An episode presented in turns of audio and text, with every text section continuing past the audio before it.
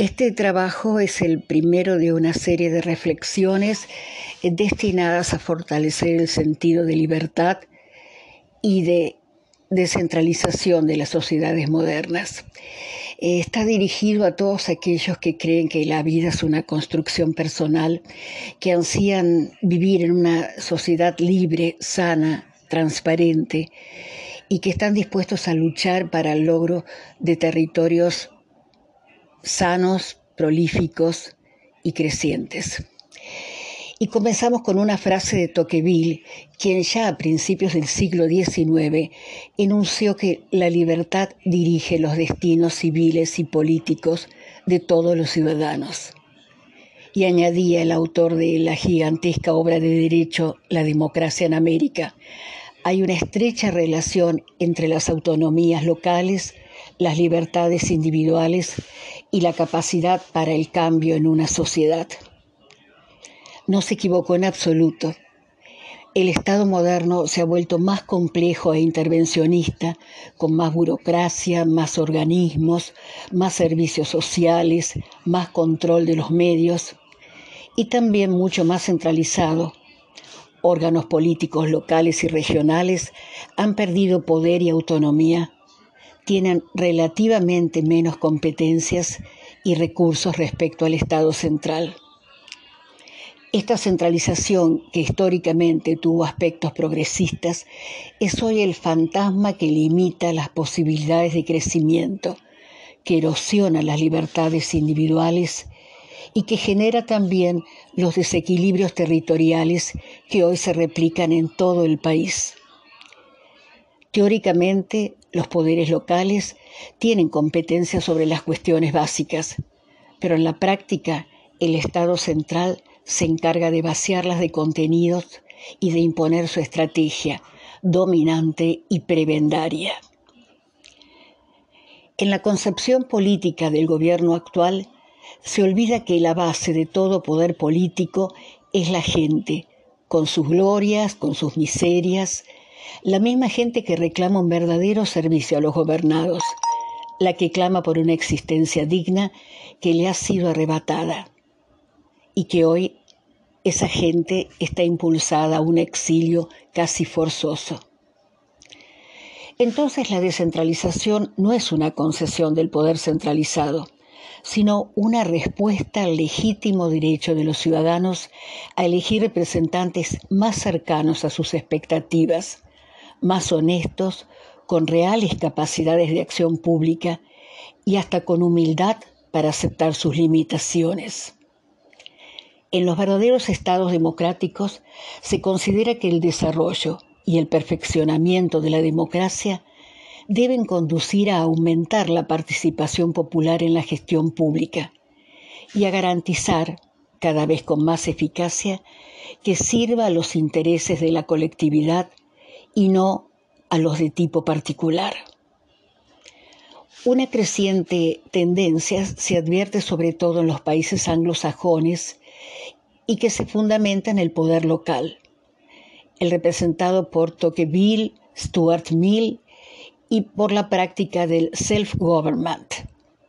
Tocqueville seguramente fue el primero y en todo caso el que con mayor profundidad ligó el desarrollo de la democracia moderna a la potenciación de los poderes locales. De esa manera, descentralización, autogestión social, educación cívica, libertades individuales, concepto de familia, solidaridad, innovación y optimización de los recursos humanos forman en esta corriente un todo interdependiente. La forma de ser del Estado democrático es sin duda la articulación de los poderes locales según el principio de que todo lo que puede decidirse y gestionarse a un nivel inferior no debe hacerse a un nivel superior. Esta reflexión conlleva la participación de todos y especialmente la que se refiere a la defensa de los llamados derechos difusos de los ciudadanos, tales como el medio ambiente, la información, la salud o los derechos de los usuarios en materia de transporte. Tanto la organización social de los ciudadanos como la posibilidad del ejercicio efectivo de sus derechos requiere ámbitos territoriales reducidos e interlocutores institucionales mucho más próximos. No es por casualidad que las nuevas experiencias en este campo se han dado sobre todo allí donde el proceso de descentralizador está más avanzado. En definitiva, se trata de una modificación en el patrón de la distribución del poder, una suerte de recuperación de la soberanía a sus legítimos poseedores, como lo marca la Constitución. Para eso se les paga un salario para que defiendan el bienestar y la superación de los hombres y de las mujeres de su patria, y no para proteger sus intereses o caprichos personales. La soberanía reside esencial y originariamente en el pueblo. Todo poder público dimana del pueblo y se instituye para beneficio de éste. El pueblo, los pueblos, tuvieron, tienen y tendrán el inalienable derecho de contar con derechos y garantías, y también con la potestad de alterar o modificar la forma de gobierno. La recuperación de este derecho no solo supone reinstalar plenamente la posibilidad de ejercer la soberanía política a través de una nueva institucionalidad, sino que además supone recuperar plenamente la soberanía económica, que permita disponer libremente de las riquezas y de los recursos naturales. Estos conceptos son hoy incuestionables y pertenecen tanto al pensamiento filosófico como al ámbito instrumental.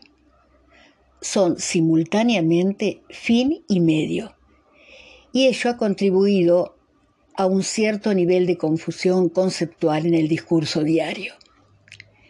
En el lenguaje cotidiano, la descentralización es entendida como una reforma de la administración pública, lo que en la práctica equivaldría a una desconcentración territorial del aparato tecno-burocrático del gobierno. En otros casos, la discusión se eleva y se interpreta como un cambio estructural en la articulación del Estado con la sociedad civil, como la posibilidad de generar procesos desde el seno mismo de las sociedades. Solo en escasas ocasiones el análisis alcanza a reconocer el verdadero alcance de la descentralización un cambio profundo y consensuado en las comunidades y que como tal debe involucrar a todo el tejido social. Este proceso alude a un renovado contrato, a un inédito compromiso colectivo, a un acuerdo, ya sea tácito o expreso, que trascienda el presente y conduzca a un modelo equitativo de distribución. El único aspecto claro en esta materia es que la descentralización bien entendida solo es compatible con regímenes democráticos, absolutamente incompatible con regímenes autoritarios o populistas, ya sean de izquierda o de derecha, porque genera una incoherencia lógica hoy inadmisible. La descentralización se suele asociar con la lógica de la globalización en realidad no se puede ser competitivo en el mundo actual con estructuras centralizadas porque no poseen la velocidad que ahora se requiere. La apertura externa de los procesos requiere de una velocidad que los estilos políticos no pueden brindar y que hoy entran en conflicto con las llamadas metodologías ágiles, que imponen rapidez y eficiencia, además de un abordaje horizontal de los procesos como sucede en los países centrales. En este sentido, ubicamos a la descentralización como una nueva configuración que articula las variables de tiempo y de espacio integradas con lo territorial, entendido todo como el reconocimiento de una identidad única e intransferible. El espacio es el soporte geográfico donde se desenvuelven las actividades socioeconómicas que llevan implícita la idea de homogeneidad. Pero la variable territorial incluye la heterogeneidad y la complejidad en una realidad contemporánea que encuentra su mejor escenario en los pequeños lugares. Cada territorio necesita hoy más que nunca articularse con lo global en función de su propia historia, de sus posibilidades, de su perfil productivo, de sus características ambientales, de sus problemáticas sociales, laborales o culturales y sobre todo de su capacidad para adaptarse a las exigencias de eficiencia productiva y de competitividad en el conjunto de la economía.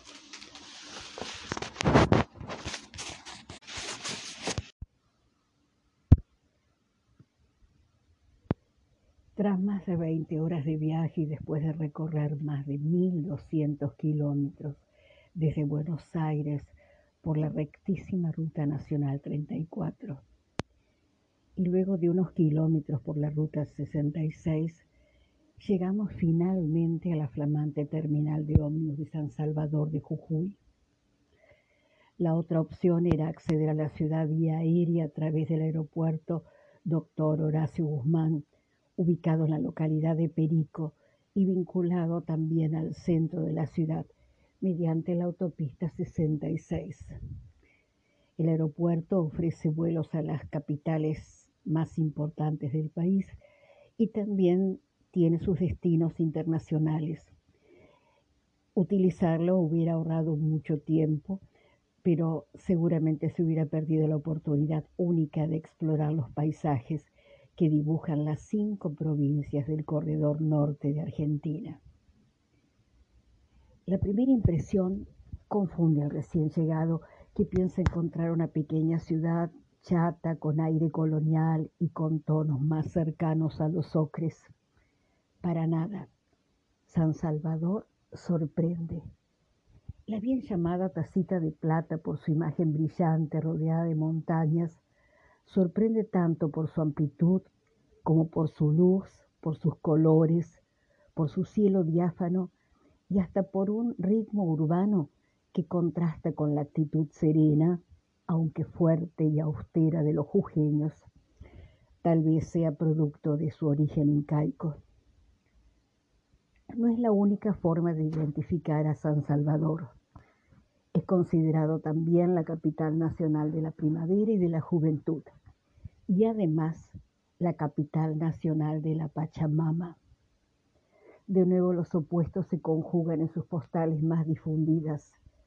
La sequedad del norte contrasta con el esplendor de la flora y de la fauna de la región sur de la provincia. Y allí, bordeando los ríos, con su porte y con su belleza, los lapachos felizmente han vuelto a renacer. Son los heraldos de la primavera que iluminan con su presencia los dorados de la geografía jujeña. En sus tres variedades, negro, amarillo y rosado, aportan belleza y una flora que realmente emociona. No en vano el lapacho rosado ha sido designado como la flor provincial de Jujuy.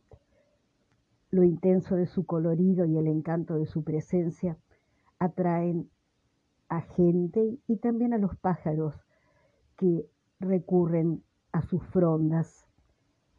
Se estima que habitan unas 600 especies, más de la mitad de las que existen en todo el país. Y el parque Sibi Sibi es un sitio de avistaje. Los picaflores se ven atraídos por las flores y acompañados de especies insectívoras buscan los cursos de agua en busca de insectos, lavas y polillas. Y también en busca de alimentos y un lugar cómodo para acicalarse. Y así llegan al lecho del río montones de garcitas, biguás, teros, cabecitas negras, tordos renegridos, picaflores, por supuesto, y venteveos. Son ellas las especies más frecuentes en la capital Y así como el paisaje natural realmente impacta, igual lo hace el paisaje urbano, igualmente seductor. Unos pocos kilómetros nos separan del centro histórico de la ciudad, que lentamente comienza a exhibir las huellas de un pasado íntimamente vinculado a las guerras de la independencia. Justamente el departamento al que pertenece San Salvador lleva el nombre de una figura emblemática para los jujeños y para los argentinos, el doctor Manuel Belgrano. Es imposible no evocar su dramático éxodo y su épica que quedó plasmada en nuestra bandera. Como en la mayoría de los sitios de nuestro país, el nombre Belgrano replica en todas las ciudades. Y aquí lo encontramos tanto en el Club Social y Deportivo, como en un parque, en la Plaza Central Belgrano, en un departamento y también en un barrio. La peatonal Belgrano y hasta una escuela lleva el nombre Crucero General Belgrano, rindiendo así homenaje al ejército y a la armada simultáneamente. También está presente desde 2019 un espectáculo musical Belgrano en Jujuy, así se llama, en el anfiteatro Las Lavanderas, justamente próximo al río Chico, y que también remite a la gesta belgraniana. Por su parte, el ferrocarril Belgrano, inactivo desde la década de 1970, guarda su estación, su bella estación sobre la avenida Urquiza, robusteciendo la estética del Paseo de los Artesanos y por supuesto muy cerca del hotel, también llamado Belgrano. Dos barrios evocan la densidad del pueblo jujeño con dos adjetivos frecuentes en la toponimia norteña. Me refiero a alto éxodo y bajo éxodo, en la controversial zona de Alto Comedero, rememorando la retirada de los hombres y de las mujeres ante el avance implacable de los realistas. Sería un 24 de agosto de 1812 cuando el comandante realista, el peruano Pío Tristán, ingresó en San Salvador encontrándola destruida y deshabitada. Jujuy, sin embargo, no se rindió. El crecimiento de la población y la construcción de núcleos habitacionales fue creando un conglomerado urbano llamado San Salvador Grande, cuya población alcanza los 300.000 habitantes. Por eso Jujuy es mucho más que la ciudad. Hacia el sur se pueden disfrutar de los diques, los alisos, las maderas y la ciénaga, donde se pueden practicar deportes acuáticos, mientras que las aguas cubren las necesidades de regadío y cumplen además el propósito de generar energía. Hacia el norte, la capital se extiende a través de la Ruta 9 que conduce al norte, a la Quiaca, a la Puna. Volviendo a los diques, es importante destacar que Los Alisos es el más cercano a la capital jujeña y está situado a 17 kilómetros de San Salvador. Está enmarcado por laderas cubiertas por una increíble variedad de lechos verdes, muy verdes. Los Alisos es un lugar ideal para realizar travesías de trekking y biking que permiten además conocer la flora y la fauna de la región. Los embarcadores de los clubes de pescadores de la Ciénaga y del Náutico facilitan la práctica de deportes como windsurf, esquí acuático, canotaje, paseos en bote, mountain bike, cabalgatas y mucho más. Está muy próximo a la ciudad del Carmen, otra zona imperdible, con un magnífico espejo de agua que ofrece muchos servicios especialmente a los pescadores que van en busca de los pejerreyes. Algo similar sucede en las maderas también con un profundo verde en su paisaje, más parecido a una selva tropical que a la cercana Puna. Y ya camino más hacia el norte, las lagunas de Yala y las termas de Reyes ofrecen también el beneficio de aguas realmente sanadoras. Volvamos ahora a la parte antigua de San Salvador, el barrio centro como lo conocen los locales, con sus casas con reminiscencias señoriales, sus veredas angostas y muy altas, y abundancia de comercios improvisados en la planta baja que exhiben marcas reconocidas junto a las artesanías de los jujeños. La zona exhibe una especial cadencia, interrumpida por los muchos automóviles de un renovado parque automotor y por enormes ómnibus de colores que recorren las calles también muy angostas y que conectan a Salvador, a San Salvador, con los barrios vecinos. El crecimiento de la población no cesa. Un histórico flujo migratorio boliviano desde principios del siglo XX mostró una importante evolución, aumentando la población en más de un 50% en apenas 30 años. La ciudad de San Salvador de Jujuy, desde su fundación, se edificó y se desarrolló encerrada entre los dos grandes ríos, el Grande y el Chico, como lo llamaban los españoles. En las primeras décadas del siglo XX, la ciudad estuvo centralizada en torno a la Plaza San Martín, pero lentamente se fue expandiendo hacia las villas más allá de los ríos. Y entre ellos destacamos al río Grande que baja de la Quiaca y al Sibi Sibi que proviene del sur, acompañado esta vez por un, parco, un parque costero encantadoramente verde, justamente en su encuentro con el río Grande surgió el San Salvador de Jujuy.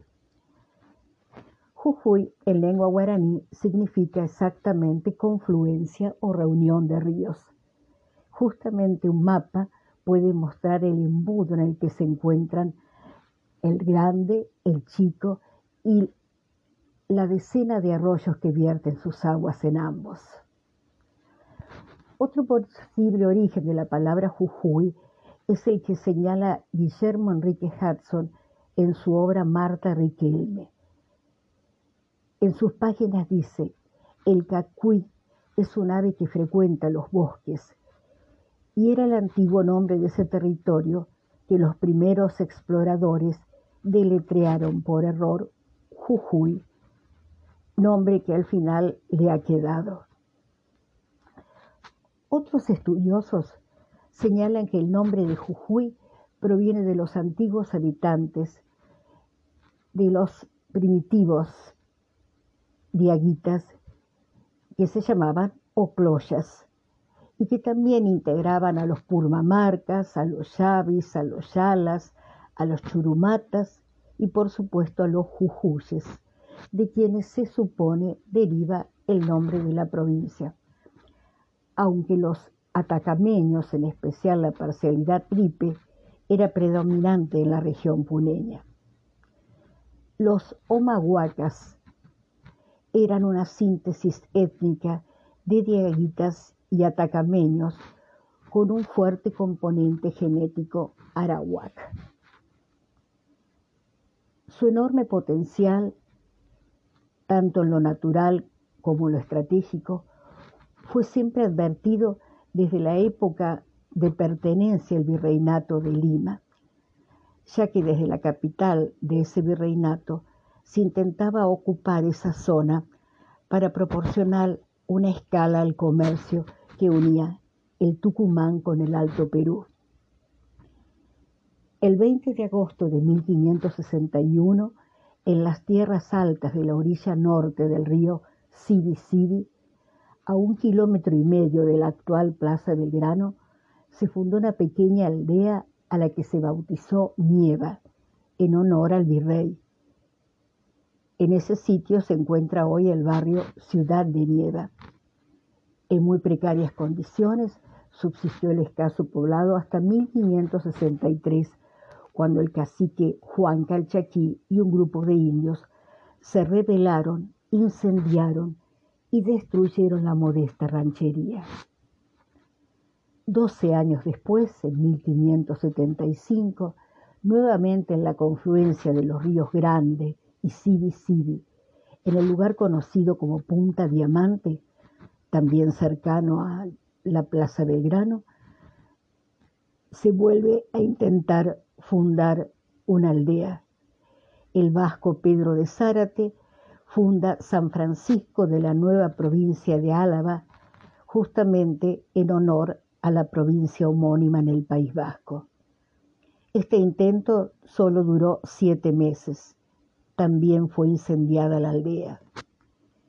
Y 17 años después, Felipe II ordena al marqués de Cañete, entonces virrey del Perú, que repitiera los esfuerzos para una tercera fundación. El virrey pasó las órdenes al gobernador de Tucumán, Juan Velasco, quien designó para esa tarea al capitán Francisco de Argañarás y Murguía.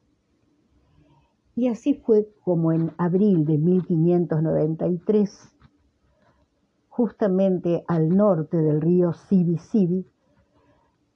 Francisco Argañarás y sus 40 soldados fundaron San Salvador de Velasco en el Valle de Jujuy.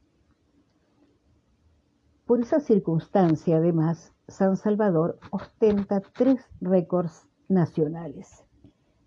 Por haber sido fundada tres veces, por su latitud de 24 grados que la convierte en la capital de provincia más septentrional de la Argentina, y también por su altitud a 1259 metros sobre el nivel del mar dato que la hace la capital de provincia más alta del país.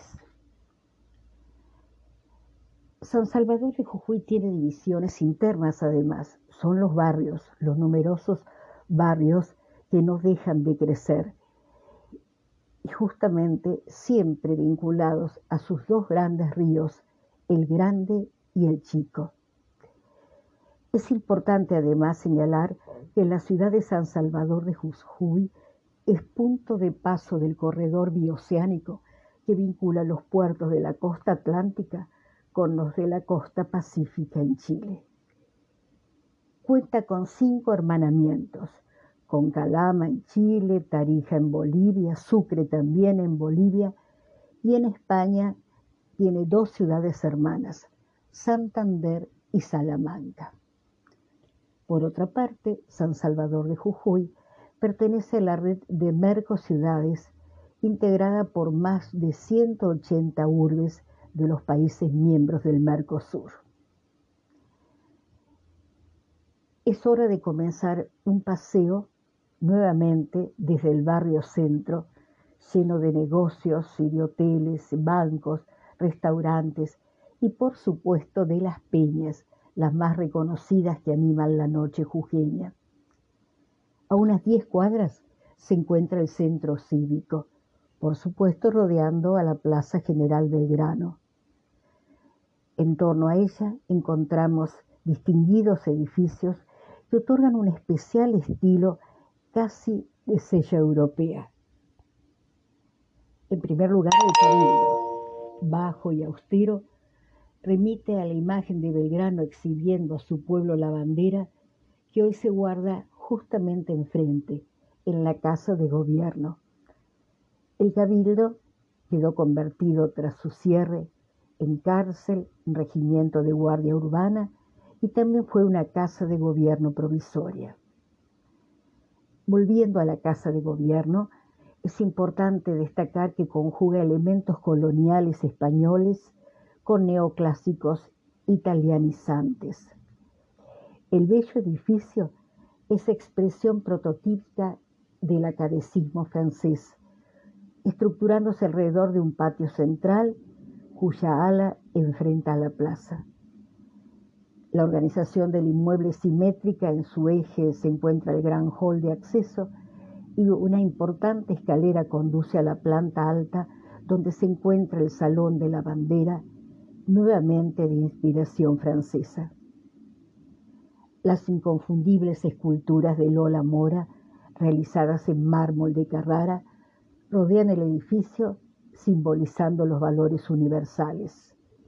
La paz, la libertad, separada ya de sus leones, el progreso, la única imagen masculina, y la justicia adornan los jardines de la Casa de Gobierno Provincial desde 1924.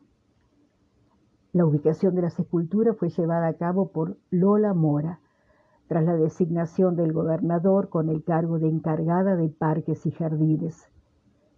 Lola Mora, en su rol de urbanista, elaboró también un plano de la ciudad de Jujuy, agregando mejoras que le dieron una nueva dimensión.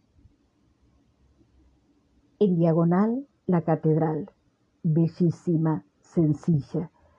Se trata de un edificio de estilo colonial español con detalles barrocos justamente asociados al estilo herreriano.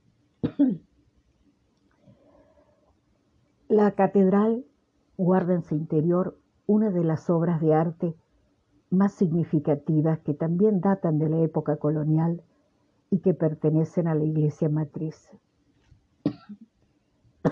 Se trata del púlpito, tallado en relieve sobre madera de ñandubay y cedro dorado en hoja, es considerado hoy una de las obras religiosas más destacadas del arte barroco colonial en nuestro país.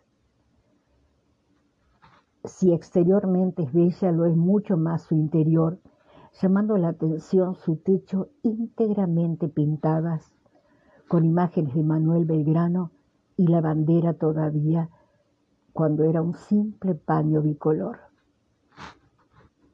Este templo católico fue elevado a la categoría de catedral en 1935 cuando se creó el obispado de Jujuy. Y desde el año 2004 descansan los restos de los hermanos Gorriti, José Ignacio y Juan Ignacio, el activo orador en la Junta Grande. También en las proximidades se destacan otros sitios de interés como el Teatro Mitre, por otra parte la Capilla de Santa Bárbara y la Iglesia de San Francisco, fortalecen esa fe inconmensurable de los jujeños. Por otra parte encontramos el Hospital San Roque, el Museo Histórico Provincial, donde fue muerto Juan Galo Lavalle, el Museo de Ciencias Naturales Carlos Darwin, el Colegio Nacional. Por otra parte, ya en las afueras, el Parque Botánico Barón Schuel, la Plaza de los Inmigrantes, la Plaza Italia, la Plaza Hipólito Irigoyen y nuevamente el Paseo de los Artesanos. Todo ello hace que una estadía en Jujuy tenga todos los condimentos necesarios para ser realmente hermosa y para desear volver justamente el retorno puede hacerse por las lagunas de Yala y por las termas de Reyes realmente un lugar para no perdérselo.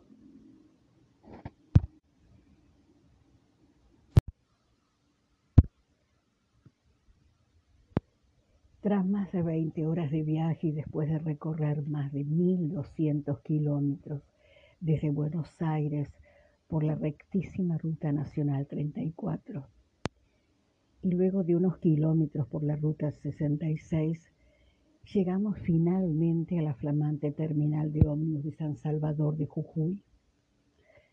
La otra opción era acceder a la ciudad vía aérea a través del aeropuerto Dr. Horacio Guzmán, ubicado en la localidad de Perico y vinculado también al centro de la ciudad mediante la autopista 66.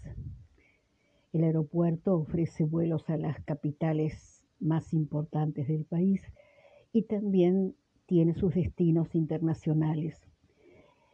Utilizarlo hubiera ahorrado mucho tiempo, pero seguramente se hubiera perdido la oportunidad única de explorar los paisajes que dibujan las cinco provincias del corredor norte de Argentina. La primera impresión confunde al recién llegado que piensa encontrar una pequeña ciudad chata con aire colonial y con tonos más cercanos a los ocres. Para nada. San Salvador sorprende. La bien llamada tacita de plata por su imagen brillante rodeada de montañas sorprende tanto por su amplitud como por su luz, por sus colores, por su cielo diáfano y hasta por un ritmo urbano que contrasta con la actitud serena, aunque fuerte y austera de los jujeños. Tal vez sea producto de su origen incaico. No es la única forma de identificar a San Salvador. Considerado también la capital nacional de la primavera y de la juventud, y además la capital nacional de la Pachamama. De nuevo los opuestos se conjugan en sus postales más difundidas. La sequedad del norte contrasta con el esplendor de la flora y de la fauna de la región sur de la provincia. Y allí, bordeando los ríos, con su porte y con su belleza, los lapachos felizmente han vuelto a renacer. Son los heraldos de la primavera que iluminan con su presencia los dorados de la geografía jujeña. En sus tres variedades, negro, amarillo y rosado, aportan belleza y una flora que realmente emociona. No en vano el lapacho rosado ha sido designado como la flor provincial de Jujuy. Lo intenso de su colorido y el encanto de su presencia atraen a gente y también a los pájaros que recurren a sus frondas se estima que habitan unas 600 especies, más de la mitad de las que existen en todo el país. Y el parque Sibi Sibi es un sitio de avistaje. Los picaflores se ven atraídos por las flores y acompañados de especies insectívoras buscan los cursos de agua en busca de insectos, lavas y polillas. Y también en busca de alimentos y un lugar cómodo para acicalarse. Y así llegan al lecho del río montones de garcitas, biguás, teros, cabecitas negras, tordos renegridos, picaflores, por supuesto, y venteveos. Son ellas las especies más frecuentes en la capital jujeña. Y así como el paisaje natural realmente impacta, igual lo hace el paisaje urbano, igualmente seductor. Unos pocos kilómetros nos separan del centro histórico de la ciudad, que lentamente comienza a exhibir las huellas de un pasado íntimamente vinculado a las guerras de la independencia. Justamente el departamento al que pertenece San Salvador lleva el nombre de una figura emblemática para los jujeños y para los argentinos el doctor Manuel Belgrano. Es imposible no evocar su dramático éxodo y su épica que quedó plasmada en nuestra bandera. Como en la mayoría de los sitios de nuestro país, el nombre Belgrano replica en todas las ciudades. Y aquí lo encontramos tanto en el Club Social y Deportivo como en un parque, en la Plaza Central Belgrano, en un departamento y también en un barrio. La peatonal Belgrano y hasta una escuela lleva el nombre Crucero General Belgrano, rindiendo así homenaje al ejército y a la armada simultáneamente. También está presente desde 2019 un espectáculo musical Belgrano en Jujuy, así se llama, en el anfiteatro Las Lavanderas, justamente próximo al río Chico, y que también remite a la gesta belgraniana.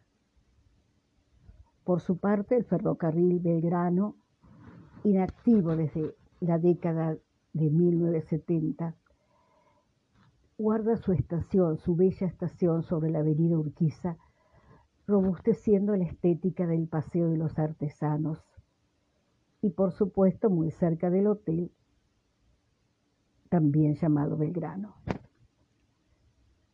Dos barrios evocan la densidad del pueblo jujeño con dos adjetivos frecuentes en la toponimia norteña.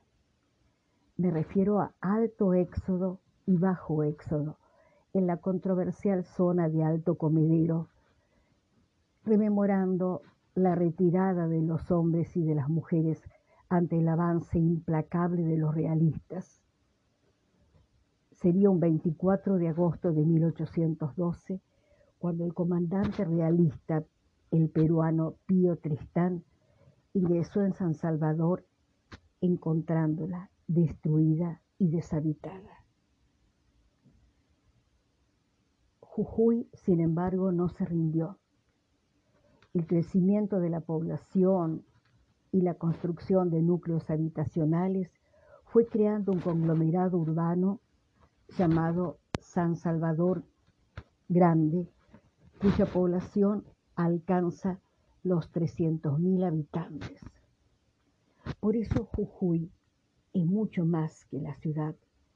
Hacia el sur se pueden disfrutar de los diques, los alisos, las maderas y la ciénaga, donde se pueden practicar deportes acuáticos, mientras que las aguas cubren las necesidades de regadío y cumplen además el propósito de generar energía. Hacia el norte, la capital se extiende a través de la Ruta 9 que conduce al norte, a la Quiaca, a la Puna.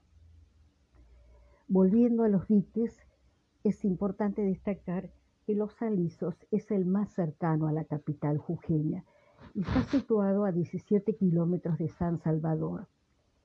Está enmarcado por laderas cubiertas por una increíble variedad de lechos verdes, muy verdes. Los Alisos es un lugar ideal para realizar travesías de trekking y biking que permiten además conocer la flora y la fauna de la región.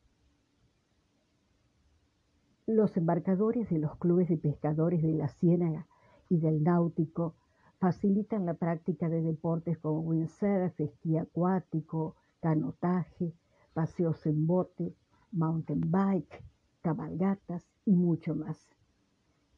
Muy próximo a la ciudad del Carmen, otra zona imperdible, con un magnífico espejo de agua que ofrece muchos servicios especialmente a los pescadores que van en busca de los pejerreyes. Algo similar sucede en las maderas, también con un profundo verde en su paisaje, más parecido a una selva tropical que a la cercana Puna. Y ya camino más hacia el norte, las lagunas de Yala y las termas de Reyes ofrecen también el beneficio de aguas realmente sanadoras. Volvamos ahora a la parte antigua de San Salvador, el barrio centro, como lo conocen los locales, con sus casas con reminiscencias señoriales, sus veredas angostas y muy altas, y abundancia de comercios improvisados en la planta baja que exhiben marcas reconocidas junto a las artesanías de los jujeños. La zona exhibe una especial cadencia interrumpida por los muchos automóviles de un renovado parque automotor y por enormes ómnibus de colores que recorren las calles también muy angostas y que conectan a Salvador, a San Salvador, con los barrios vecinos. El crecimiento de la población no cesa.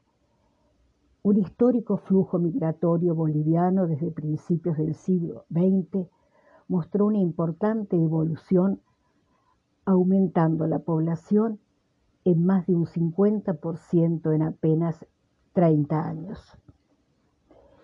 La ciudad de San Salvador de Jujuy, desde su fundación, se edificó y se desarrolló encerrada entre los dos grandes ríos, el Grande y el Chico, como lo llamaban los españoles.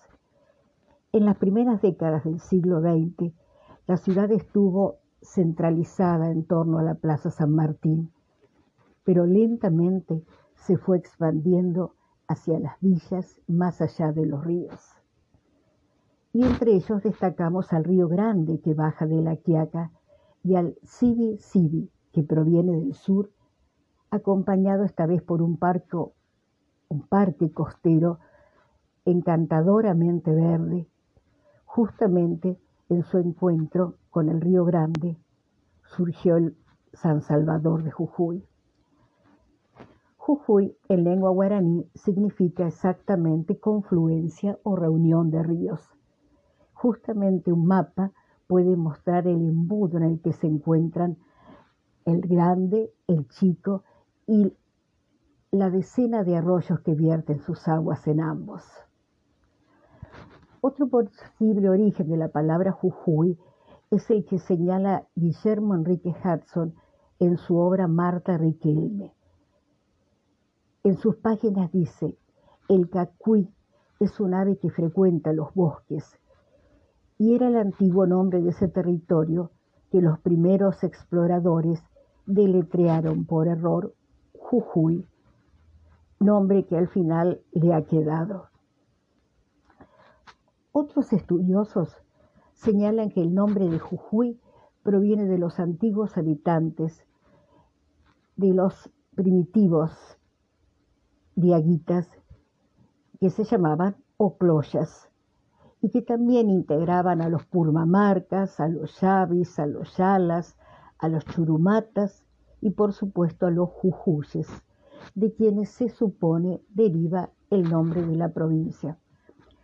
Aunque los atacameños, en especial la parcialidad tripe, era predominante en la región puneña. Los omahuacas eran una síntesis étnica de diaguitas y atacameños con un fuerte componente genético arawak. Su enorme potencial, tanto en lo natural como en lo estratégico, fue siempre advertido desde la época de pertenencia al virreinato de Lima, ya que desde la capital de ese virreinato se intentaba ocupar esa zona para proporcionar una escala al comercio que unía el Tucumán con el Alto Perú. El 20 de agosto de 1561, en las tierras altas de la orilla norte del río Sibi a un kilómetro y medio de la actual Plaza Belgrano, se fundó una pequeña aldea a la que se bautizó Nieva, en honor al virrey, en ese sitio se encuentra hoy el barrio Ciudad de Nieva. En muy precarias condiciones subsistió el escaso poblado hasta 1563, cuando el cacique Juan Calchaquí y un grupo de indios se rebelaron, incendiaron y destruyeron la modesta ranchería. Doce años después, en 1575, nuevamente en la confluencia de los ríos Grande, y Sibi Sibi, en el lugar conocido como Punta Diamante, también cercano a la Plaza Belgrano, se vuelve a intentar fundar una aldea. El vasco Pedro de Zárate funda San Francisco de la nueva provincia de Álava, justamente en honor a la provincia homónima en el País Vasco. Este intento solo duró siete meses también fue incendiada la aldea. Y 17 años después, Felipe II ordena al marqués de Cañete, entonces virrey del Perú, que repitiera los esfuerzos para una tercera fundación. El virrey pasó las órdenes al gobernador de Tucumán, Juan Velasco, quien designó para esa tarea al capitán Francisco de Argañarás y Murguía. Y así fue como en abril de 1593, justamente al norte del río Sibi Sibi, Francisco Argañarás y sus 40 soldados fundaron San Salvador de Velasco en el valle de Jujuy. Por esa circunstancia, además, San Salvador ostenta tres récords nacionales. por haber sido fundada tres veces, por su latitud de 24 grados que la convierte en la capital de provincia más septentrional de la Argentina, y también por su altitud a 1259 metros sobre el nivel del mar, dato que la hace la capital de provincia más alta del país. San Salvador de Jujuy tiene divisiones internas además, son los barrios, los numerosos barrios que no dejan de crecer y justamente siempre vinculados a sus dos grandes ríos, el Grande y el Chico. Es importante además señalar que la ciudad de San Salvador de Jujuy es punto de paso del corredor bioceánico que vincula los puertos de la costa atlántica con los de la costa pacífica en Chile. Cuenta con cinco hermanamientos, con Calama en Chile, Tarija en Bolivia, Sucre también en Bolivia y en España tiene dos ciudades hermanas, Santander y Salamanca. Por otra parte, San Salvador de Jujuy pertenece a la red de Mercociudades, integrada por más de 180 urbes de los países miembros del Mercosur. Es hora de comenzar un paseo nuevamente desde el barrio centro, lleno de negocios y de hoteles, bancos, restaurantes y por supuesto de las peñas, las más reconocidas que animan la noche jujeña. A unas 10 cuadras se encuentra el centro cívico, por supuesto rodeando a la Plaza General Belgrano. En torno a ella encontramos distinguidos edificios que otorgan un especial estilo casi de sella europea. En primer lugar, el cabildo, bajo y austero, remite a la imagen de Belgrano exhibiendo a su pueblo la bandera que hoy se guarda justamente enfrente, en la casa de gobierno. El cabildo quedó convertido tras su cierre en cárcel, regimiento de guardia urbana y también fue una casa de gobierno provisoria. Volviendo a la casa de gobierno, es importante destacar que conjuga elementos coloniales españoles con neoclásicos italianizantes. El bello edificio es expresión prototípica del academicismo francés, estructurándose alrededor de un patio central cuya ala enfrenta a la plaza. La organización del inmueble simétrica, en su eje se encuentra el gran hall de acceso y una importante escalera conduce a la planta alta donde se encuentra el Salón de la Bandera, nuevamente de inspiración francesa. Las inconfundibles esculturas de Lola Mora, realizadas en mármol de Carrara, rodean el edificio simbolizando los valores universales. La paz, la libertad, separada ya de sus leones, el progreso, la única imagen masculina, y la justicia adornan los jardines de la Casa de Gobierno Provincial desde 1924. La ubicación de las esculturas fue llevada a cabo por Lola Mora, tras la designación del gobernador con el cargo de encargada de parques y jardines. Lola Mora, en su rol de urbanista, elaboró también un plano de la ciudad de Jujuy, agregando mejoras que le dieron una nueva dimensión. En diagonal, la catedral, bellísima, sencilla, se trata de un edificio de estilo colonial español con detalles barrocos justamente asociados al estilo herreriano. La catedral guarda en su interior una de las obras de arte más significativas que también datan de la época colonial y que pertenecen a la iglesia matriz.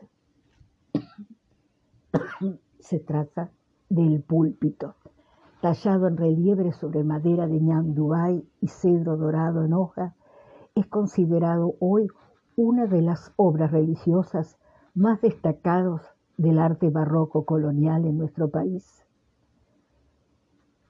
Si exteriormente es bella, lo es mucho más su interior, llamando la atención su techo íntegramente pintadas con imágenes de Manuel Belgrano y la bandera todavía cuando era un simple paño bicolor.